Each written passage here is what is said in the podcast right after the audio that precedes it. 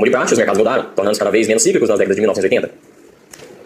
Peter Spilmer foi outro guru dos métodos cuja estrela subiu alto no céu de Chicago. Ele exortava seus seguidores e descartava as velhas ferramentas de negociação em favor do seu market profile, perfil de mercado. Sua promessa era revelar os segredos da oferta e demanda e oferecer aos verdadeiros clientes a oportunidade de comprar nos vales e ver nos picos. Uh, Peter juntou-se aos empreendedores Kevin Coy para a realização de seminários que atraíam mais de 50 pessoas dispostas a pagar 1.600 dólares por um programa de 4 dias. Entretanto, não se viam exemplos notórios de sucesso entre os devotos de market profile, profile. E os desentendimentos entre os fundadores eram frequentes. Peter conseguiu um emprego numa corretora e ele e Coy continuaram a promover seminários ocasionais. O estranho é que mesmo nessa área de rápidas conexões globais, a reputação muda lentamente. Um grupo cuja imagem tenha sido destruída em seu próprio país ainda consegue ganhar dinheiro, mas cateando suas teorias além, além fronteiras. Esse ponto ficou claro para mim depois que um guru comparou sua popularidade contínua na Ásia com o destino de cantores e artistas americanos decadentes. Não mais conseguem atrair público dos Estados Unidos, mas ainda são capazes de ganhar da vida cantando no exterior. Gurus mortos. O terceiro tipo de guru do mercado é o guru morto. Seus livros são reimpressos. Seu, seus cursos sobre mercado são analisados por novas gerações de investidores ansiosos e a lenda das proezas e da fortuna pessoal do analista falecido floresce no pós-morte. O guru morto não está mais entre nós e não pode capitalizar sua fama. Outros promotores lucram com sua reputação e com os direitos autorais prescritos. Um desses gurus falecidos é Elliot, mas o melhor exemplo dessa espécie é Gunn. Vários oportunistas vendem cursos de GAN e software de GAN, alegam que GAN foi um dos melhores operadores do mercado de todos os tempos, que deixou um espólio de mais de 50 milhões, e assim por diante. Entrevistei o filho de GAN, uh, analista de um banco de Boston. Ele me disse que seu famoso pai não conseguia sustentar a família com suas operações de mercado e que ganhava vida escrevendo e vendendo cursos. Quando GAN morreu na década de 1950, seu espólio, inclusive sua casa, foi avaliado em pouco mais de 100 mil dólares. A lenda de GAN, o gigante dos investimentos em renda variável, foi perpetuada por aqueles que vendem cursos e toda uma parafernália de penduricários a clientes otários.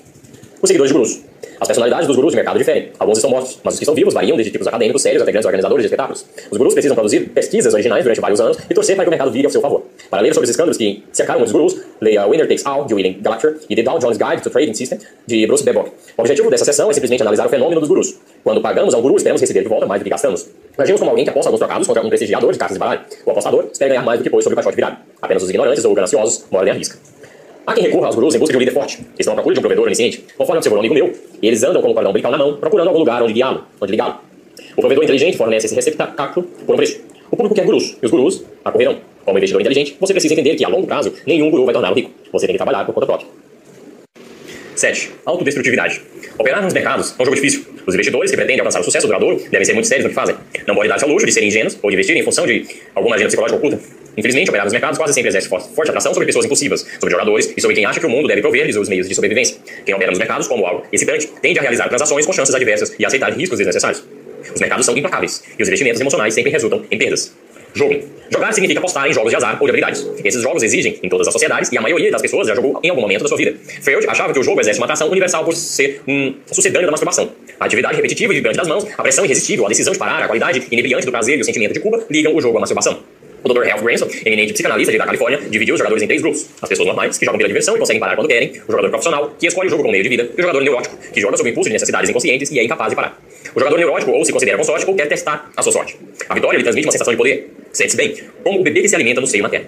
O jogador neurótico sempre perde, pois tenta recriar esse sentimento onipotente de bem-aventurança, em vez de concentrar-se num plano de jogo de longo prazo. A doutora Sheila Blum, do programa de jogo compulsivo de Show Ox no Hospital, Nova York, chama o jogo de dependência sem droga. A maioria dos jogadores é composta de homens que jogam pela ação. As mulheres tendem a jogar como meio de fuga. Os perdedores geralmente ocultam as perdas e tentam parecer e agir como vencedores, mas são afligidos pelas dúvidas e respeito de si mesmos.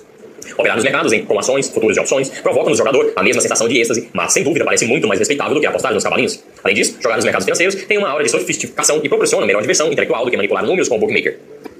Os jogadores sentem-se felizes quando o jogo vira a seu favor. Por outro lado, sentem-se tremendamente por baixo quando perdem. Diferem dos profissionais bem-sucedidos que se concentram nos planos de longo prazo e não ficam muito chateados ou empolgados em razão de suas atividades de investimentos. Os corretores sabem muito bem que vários de seus clientes são jogadores, por isso, raramente deixam recado com as esposas desses investidores, mesmo quando telefonam apenas para confirmar a negociação. Mas os amadores não são os únicos que se envolvem com o jogo. Boa parte dessa distorção ocorre entre profissionais. Sonny Clayfield descreve em seu livro The Traders o movimento endêmico de apostas em eventos esportivos nas salas de negociações das bolsas de valores. O principal sinal de jogo nas operações de mercado é a incapacidade de resistir à tentação de apostar. Se você sentir que se dedica demais às operações de mercado, com resultados insatisfatórios, pare de investir durante um mês. Essa pausa lhe dará a chance de reavaliar seus investimentos. Se o impulso para investir for tão forte a ponto de você não conseguir afastar-se dessa atividade por tanto tempo, é hora de visitar a seção local dos jogadores anônimos ou começar a seguir os princípios dos alcoólatras anônimos, apresentados mais adiante nesse capítulo. Autossabotagem. Depois de praticar psiquiatria por muitos anos, convenci-me de que a maioria dos fracassos na vida resulta de autossabotagem. Fracassamos em nossas atividades profissionais, pessoais e de negócios não por ignorância ou incompetência, mas para realizar um desejo inconsciente de fracassar. Um amigo meu, brilhante e espirituoso, tem toda uma história de vida de demolição do próprio sucesso. Quando jovem, era um vendedor técnico bem-sucedido e acabou sendo demitido. Participou de cursos de treinamento como corretor e chegou quase ao topo da empresa onde conseguiu um emprego. Mas foi processado. Tornou-se investidor bem conhecido, mas quebrou, enquanto tentava desvencilhar-se de desastres anteriores. Atribuiu, atribuiu a culpa por todos esses fracassos a chefes invejosos, reguladores incompetentes e a esposa pouco solidária. Finalmente, chegou ao fundo do poço. Não tinha emprego nem dinheiro. Tomou emprestado um terminal de cotações de outro operador falido e levantou capital com algumas pessoas que conhecia seu passado de bom investidor. Ele realmente sabia operar nos mercados e ganhou um bom dinheiro para seu grupo. À medida que a notícia se espalhava, mais pessoas entravam com dinheiro. Meu amigo estava numa boa. A certa altura, ele partiu para uma excursão de conferências na Ásia, mas continuou a operar durante a viagem. Por fim, desviou-se do itinerário programado para visitar um país famoso por suas prostitutas, deixando em aberto uma posição muito grande, sem estoque de proteção. Quando retornou à civilização, o mercado dera uma grande virada e o dinheiro de pool de investidores sumiram do mapa. Depois de tudo isso, será que ele ao menos tentou avaliar o problema? Será que procurou mudar? Não. Culpou o corretor. Dói buscar em si mesmo a causa dos fracassos. Quando certos investidores enfrentam problemas, tendem a culpar outras pessoas, a má sorte ou qualquer outra coisa. O importante investidor procurou-me para uma consulta. Seu patrimônio estava sendo destruído por forte alta no dólar, em que assumia grande posição vendida. Analisando seus antecedentes, descobri que ele foi criado às turras como um pai repulsivo e arrogante. Tornara-se conhecido por seus próprios méritos ao apostar muito dinheiro em reversões de tendências em curso. Esse investidor continuou a aumentar sua posição vendida, pois não podia admitir que o mercado que para ele representava seu pai fosse maior e mais forte do que ele. Esses são apenas dois exemplos de como as pessoas agem em decorrência de tendências autodestrutivas. Sabotamos-nos quando atuamos como crianças impulsivas, em vez de como adultos inteligentes. Aferramos-nos a nossos padrões autossugestivos, ainda que sejam curáveis. O fracasso é uma doença tratável.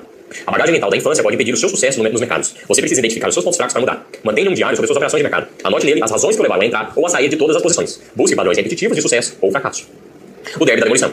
Quase todas as profissões e empresas proporcionam uma rede de segurança a seus membros. Seus chefes, colegas e clientes podem adverti-lo quando você se comporta de maneira perigosa ou autodestrutiva. Nas operações de mercado, você não conta com essa sustentação protetora, o que torna essa atividade mais perigosa do que a maioria dos esforços humanos. Os mercados oferecem muitas oportunidades de autodestruição sem rede de segurança. Todos os membros da sociedade fazem pequenas concessões para proteger uns aos outros das consequências de nossos erros. Quando se dirige, tenta-se evitar bater nos outros veículos e os demais motoristas agem da mesma maneira. Se alguém abre de repente a porta de um carro estacionado, você dá uma guinada brusca para desviar-se do obstáculo repentino. Se alguém corta a sua frente numa rodovia, você até pode xingar, mas freia o carro para não bater. Você evita colisões porque eles são muito des despedinhosos para ambas as partes. Os mercados operam sem a solidariedade humana normal. Todos os operadores de mercado tentam bater nos outros. Todos os operadores de mercado são atingidos pelos demais. A autoestrada das operações de mercado até a pinhada de carcaças de veículos acidentados. Está. As operações de mercado são o mais perigoso empreendimento humano, quase tanto quanto a guerra. Comprar no momento mais movimentado do dia é como abrir a porta do carro numa via expressa com tráfego intenso. Quando sua ordem de compra chega à sala de negociações, os operadores correm para vender, para arrancar sua porta e levar junto seu braço. Os outros investidores torcem pelo seu fracasso porque ficam com o dinheiro que você perde. Controlando a autodestrutividade. A maioria das pessoas passa a vida cometendo os mesmos erros e chegam a 60 fazendo as mesmas besteiras que faziam aos 20. Outros estruturam a vida para serem bem-sucedidos numa área, enquanto manifestam conflitos internos em outras. Muitas poucas pessoas amadurecem e superam seus problemas. Você precisa estar consciente de sua tendência de sabotar-se. Pare de atribuir a culpa por todas as suas perdas à má sorte ou aos outros e assuma responsabilidades pelos resultados. Comece um diário, um registro de todas as suas negociações com os motivos para entrada e sair delas. Busque padrões repetitivos de sucesso e fracasso. Quem não aprende com o passado está condenado a repeti-lo. Você necessita de uma rede de segurança psicológica, da mesma maneira como os montanhistas não podem dispensar equipamentos de segurança. Acho que os princípios de alcoólatras anônimos apresentados mais adiante nesse capítulo são de grande ajuda. Regras rigorosas de gestão do dinheiro também fornecem, fornecem uma rede de segurança. Se você está em busca de terapia para seus problemas de investimento, escolha um profissional competente que saiba o que investir em renda variável. Você é o responsável final por sua própria terapia e deve monitorar, monitorar o seu progresso. Geralmente digo aos meus pacientes que quando se passa um mês sem sinais evidentes de melhoria, algo está errado com a terapia. Quando a terapia não apresenta resultados em dois meses, é hora de recorrer a outro terapeuta. 8. Psicologia nas operações de mercado. Seus sentimentos exercem impacto imediato sobre sua conta de investimentos. É até possível que você tenha um ótimo sistema de negociações. No entanto, caso você se sinta assustado, arrogante ou chateado, sua conta sem dúvida sofrerá as consequências. Ao reconhecer que a sensação de êxtase ou de medo dos jogadores está obscurecendo a sua mente, pare de investir. Seu sucesso ou fracasso como operador de mercado depende do controle de suas emoções.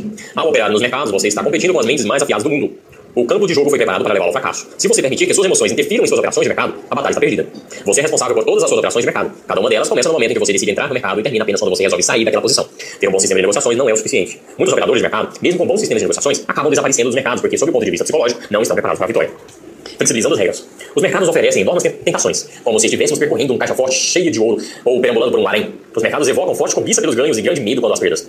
Esses sentimentos embotam nossas percepções das oportunidades e dos perigos. Depois de uma sequência de ganhos, a grande maioria dos amadores começam a achar que é gênio. E a ilusão de ser capaz de dobrar as regras do jogo e sair desse vitorioso é inebriante. Nesse momento, os investidores abandonam seus princípios e entram em modo de operação autodestrutivo.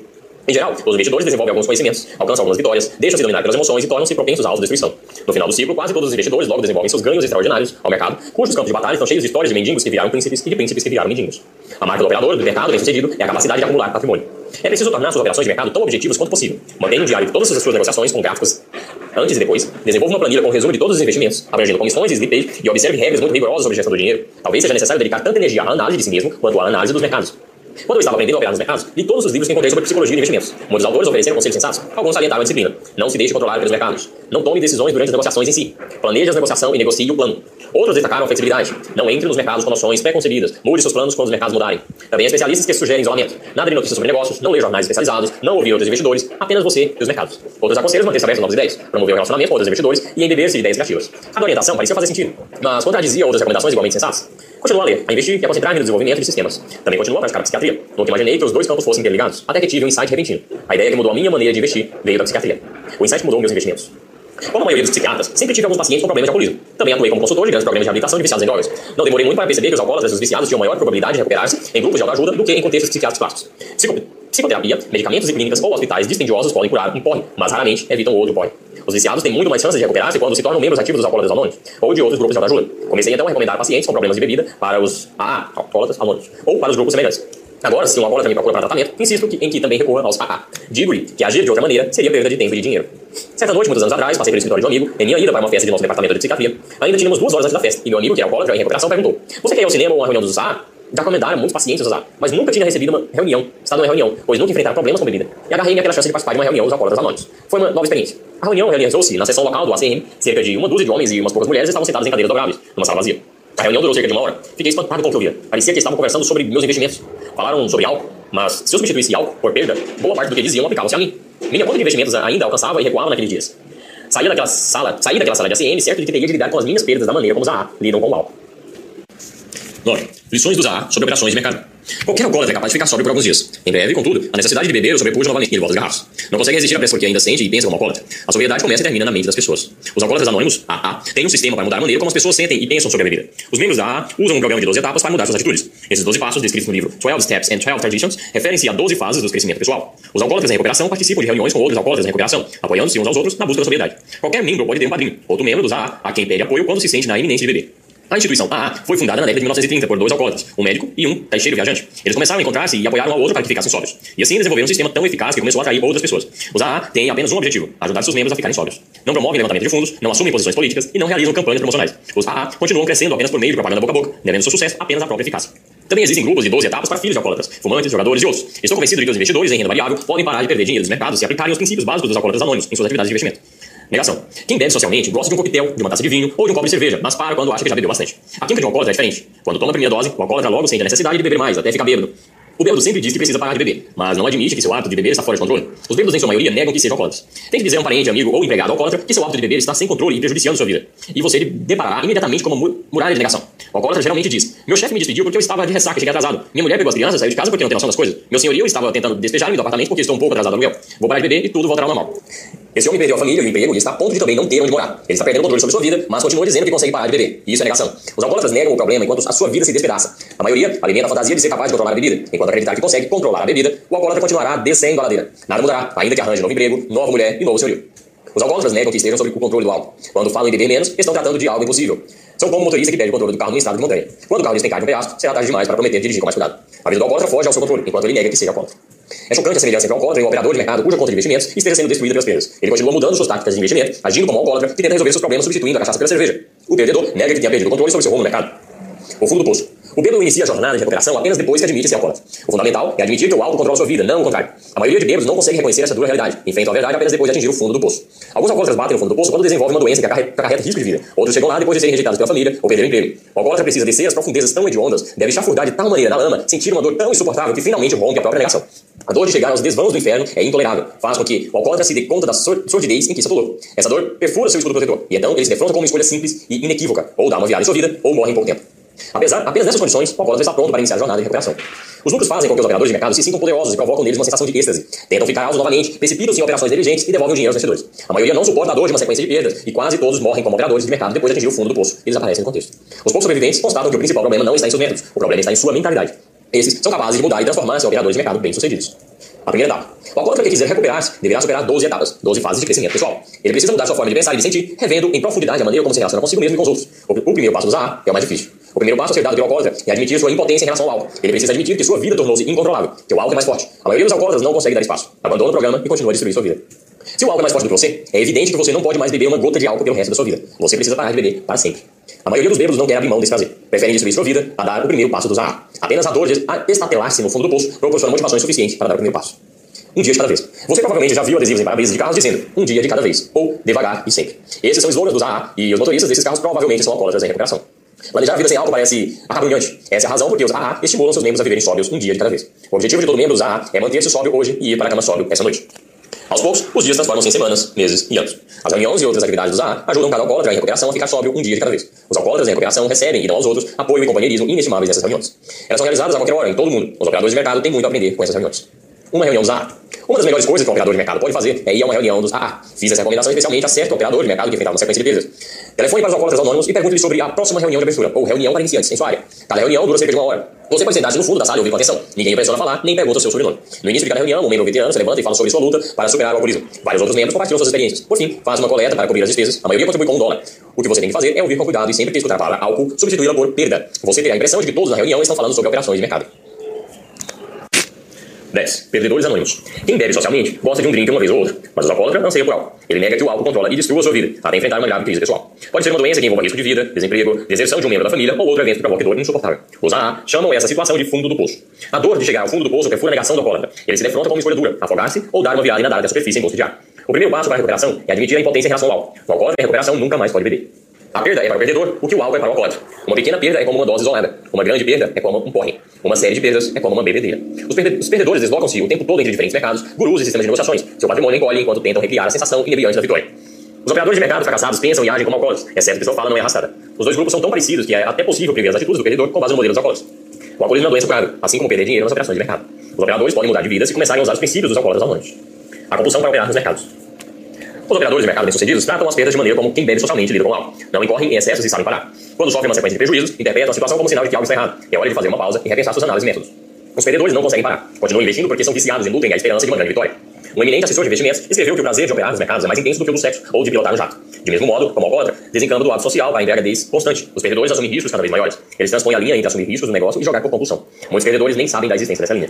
Os perdedores sentem a necessidade de operar nos mercados da mesma maneira como os alcoólatras são compelidos a beber. Realizam operações compulsivas, integram-se à farra de negociações e continuam a operar desesperadamente na tentativa de sair do buraco. As contas dos perdedores esvaem-se em dinheiro. A maioria desaparece do mercado por falta de recursos, mas alguns se transformam em gestores do dinheiro alheio, depois de perderem o próprio. Ainda, outros vendem serviços de assessoria, da mesma maneira como os bêbados, alquebrados, lavam louças nos bares. A maioria dos perdedores oculta suas perdas de si próprios e do mundo, manipulam o dinheiro, mantêm registros deficientes de suas operações e jogam fora os extratos das corretoras. O perdedor é como alcoólatra que não quer saber quantas garrafas esvaziou. No buraco. Os perdedores nunca sabem por que perdem. Se soubessem, já teria feito alguma coisa para se converterem em ganhadores. Continuam operando nos mercados como se estivessem no nevoeiro. Os perdedores tentam gerenciar suas operações no mercado de maneira como os alcoólatras procuram manipular a bebida. Os perdedores tentam sair do buraco por meio de novas operações nos mercados, mudam de sistemas de negociações, compram novo software ou seguem as dicas de outro guru. Encenam uma fantasia de recuperação, uma crença encantatória em Papai Noel. Essa fé desesperada em soluções mágicas ajuda muitos consultores a vender seus serviços ao público. Quando as perdas avultam e o patrimônio encolhe, os perdedores agem como os alcoólatras, começando de demissão ao desespero. Entram em desespero e passam de operações secas para operações no spread. Dobram posições com prejuízo, revertem a direção de suas operações e assim por diante extraindo dessas mudanças tanto benefício quanto ébrio que substituiu uma bebida forte por outra mais fraca. Os operadores de mercado fracassados precipitam-se no descontrole na tentativa de gerenciar o que não é gerenciável. Os alcoólatras morrem cedo e a maioria desses operadores de mercado jamais retorna ao mercado. Novos métodos de negociações, dicas quentes e melhores softwares são de pouca ajuda até que o indivíduo aprenda a gerenciar a si mesmo. É preciso mudar a própria mentalidade para parar de perder e começar a recuperar-se como investidor em renda variável. Os perdedores geralmente se embriagam com as perdas, são viciados em perdas. Os operadores de mercado preferem o lucro, mas até as perdas são fontes de muita vibração. O prazer de operar nos mercados é muito intenso. Raros são os perdedores que realmente se empenham em perder, mas também poucos são os alcoólatras que efetivamente se esforçam para cair na sarjeta. Já o perdedor, quanto mais, inebria-se com suas operações no mercado, enquanto seu patrimônio mingua. Tentar dizer que é um perdedor é como arrancar a garrafa da mão de um bêbado. O perdedor precisa rico, ricochetear no fundo do poço para começar a recuperar-se. O fundo do poço. A sensação de bater no fundo do poço é horrível, é dolorosa e humilhante. Chega-se lá quando se perde mais dinheiro do que se tem. Quando se dilapida no jogo dos mercados todas as economias. A situação típica é aquela em que você se gaba de sua esperteza com os amigos e depois lhe pede dinheiro emprestado. E até parece que o mercado está nos seus calcanhares, gritando, seu besta. Algumas pessoas chegam ao fundo do poço depois de apenas algumas semanas de operações nos mercados. Outras continuam injetando dinheiro em suas contas de investimentos para adiar o dia do juízo final. Dá pena ver um perdedor olhando-se no espelho. Passamos a vida construindo autoestima. Quase todas as pessoas se têm em alta conta. Para alguém inteligente, bem sucedido, dói muito prostrar-se no fundo do poço. Seu primeiro impulso talvez seja esconder-se, mas lembre-se de que você não está sozinho. Quase todos os operadores do mercado já estiveram lá. A maioria das pessoas que chegam ao fundo do poço morrem como, como operadores de mercado, fogem dos mercados e nem olham para trás. Os registros das corretoras indicam que 90 a 100% das pessoas que hoje operam nos mercados provavelmente já terão ido embora daqui a um ano. Baterão no fundo do poço, ficaram machucados e sumirão. E tentarão esquecer as operações de mercado como se faz com um pesadelo. Alguns perdedores lamberão as feridas e esperarão que a dor diminua, e então voltam aos mercados, tendo aprendido pouco, mas estarão com medo e a dor prejudica suas operações nos mercados. Poucos investidores aprenderão o processo de mudança e crescimento. Nesses raros casos, a dor de chocar-se com o fundo do bolso interromperá o círculo vicioso de inebriar-se com as vitórias e então perder tudo e naufragar.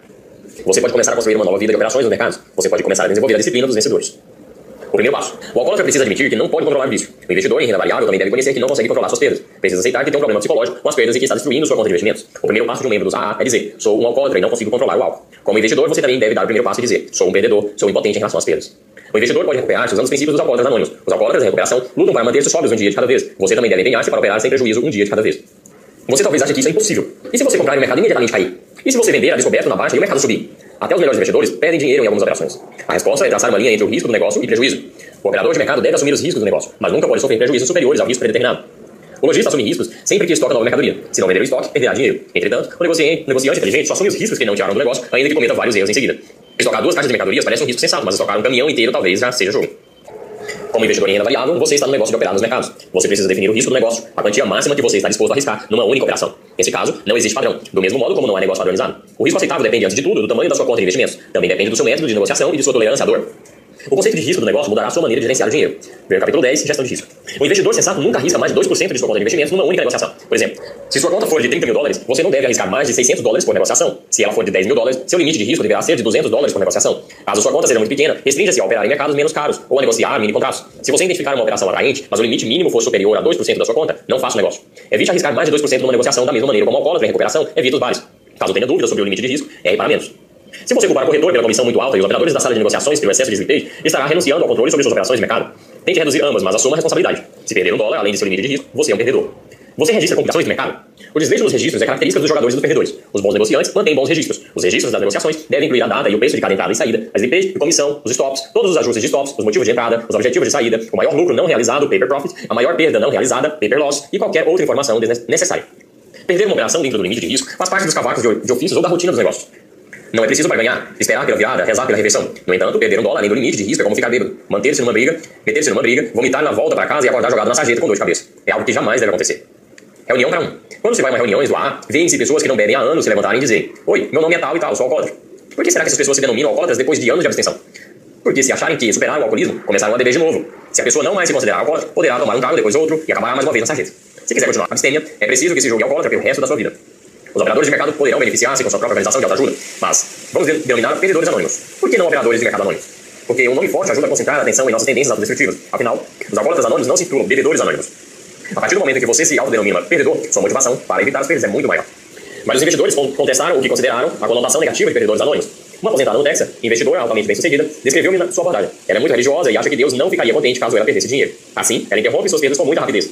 Acho que nosso método é semelhante. O objetivo é interromper os prejuízos em face de algum objeto ou regra externa. Operar nos mercados dentro dos limites de risco é como viver sem álcool. O investidor em renda variável precisa admitir que é um perdedor, do mesmo modo como o bêbado deve reconhecer que é um alcoólatra. Assim, estará em condições de iniciar sua jornada, sua jornada de recuperação.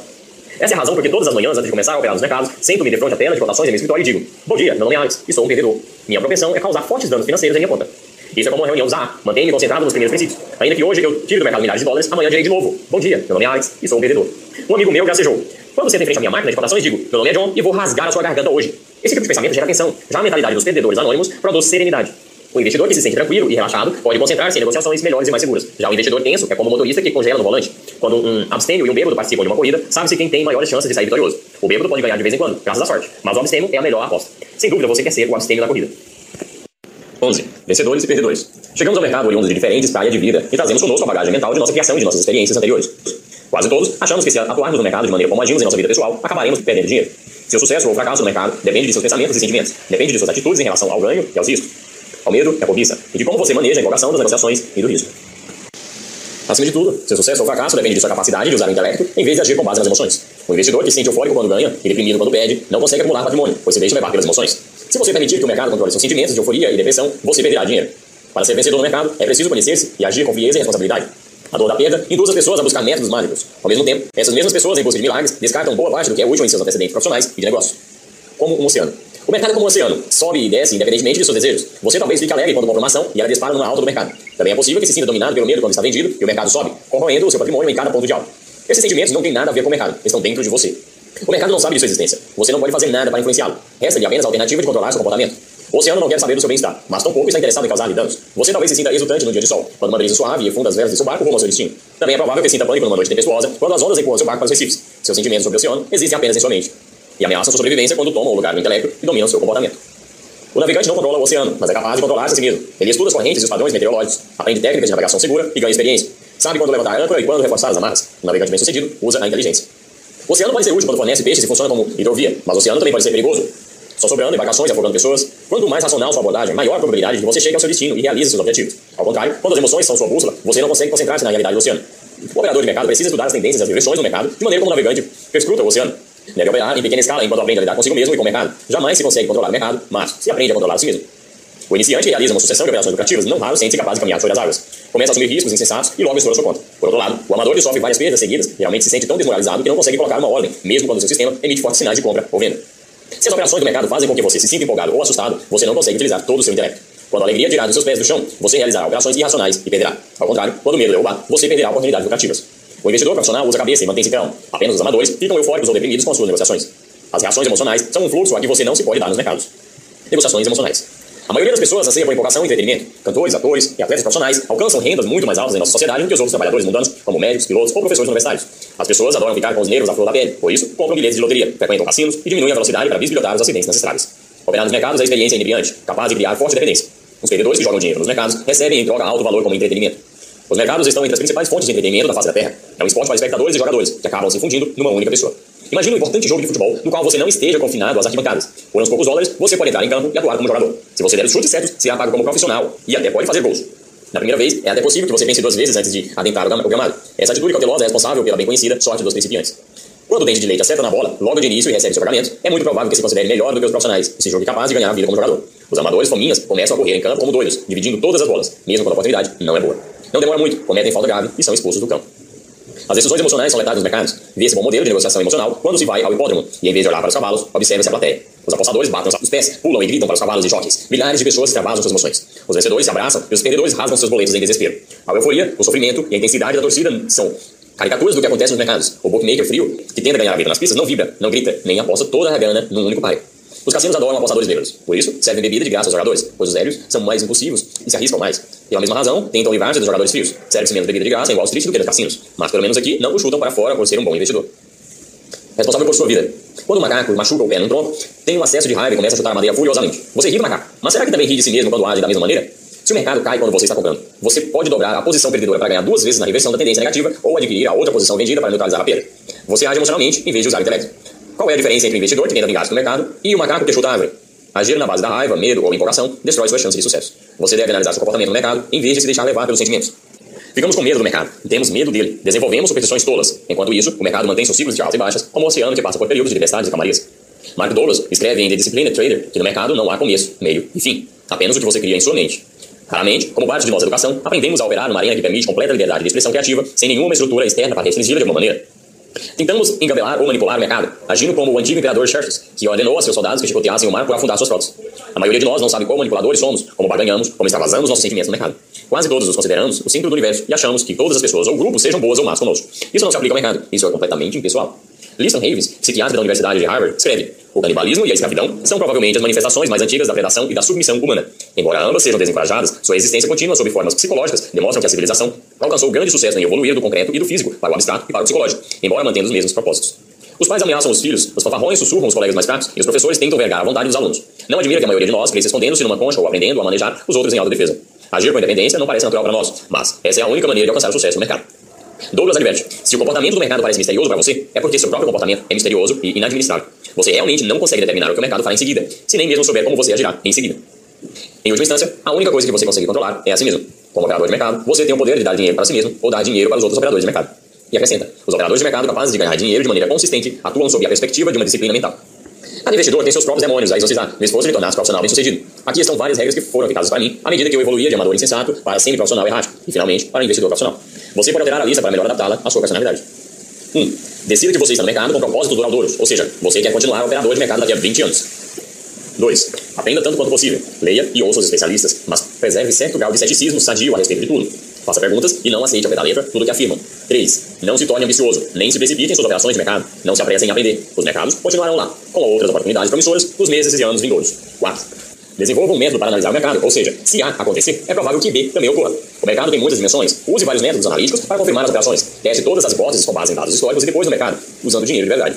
Os mercados sempre mudam. Você precisa de diferentes ferramentas para operar no mercado em alta ou no mercado em baixa e nos períodos de transição, além de outro método para distinguir as diferenças entre as situações. Ver sessões sobre análise técnica. 5. Desenvolva um plano de gestão de dinheiro. Seu primeiro objetivo deve ser a sobrevivência no longo prazo. Seu segundo objetivo, o crescimento constante do capital. E seu terceiro objetivo, gerar altos lucros. A maioria dos investidores põe o terceiro objetivo em primeiro lugar e ignoram os objetivos 1 e 2, vendo no capítulo 10. Saiba que o investidor é o elo mais fraco em qualquer sistema de negociação. Compareça a uma reunião dos alcoólatras anônimos para aprender a evitar perdas ou desenvolver seu próprio método de evitar operações impulsivas. 7. Os vencedores pensam, sentem e agem de maneira diferente dos perdedores. Você deve olhar para dentro de si mesmo, deixar de lado as ilusões e mudar as velhas maneiras de ser, pensar e agir. A mudança é difícil, mas se quiser ser um investidor profissional, você deve empenhar-se em mudar sua personalidade.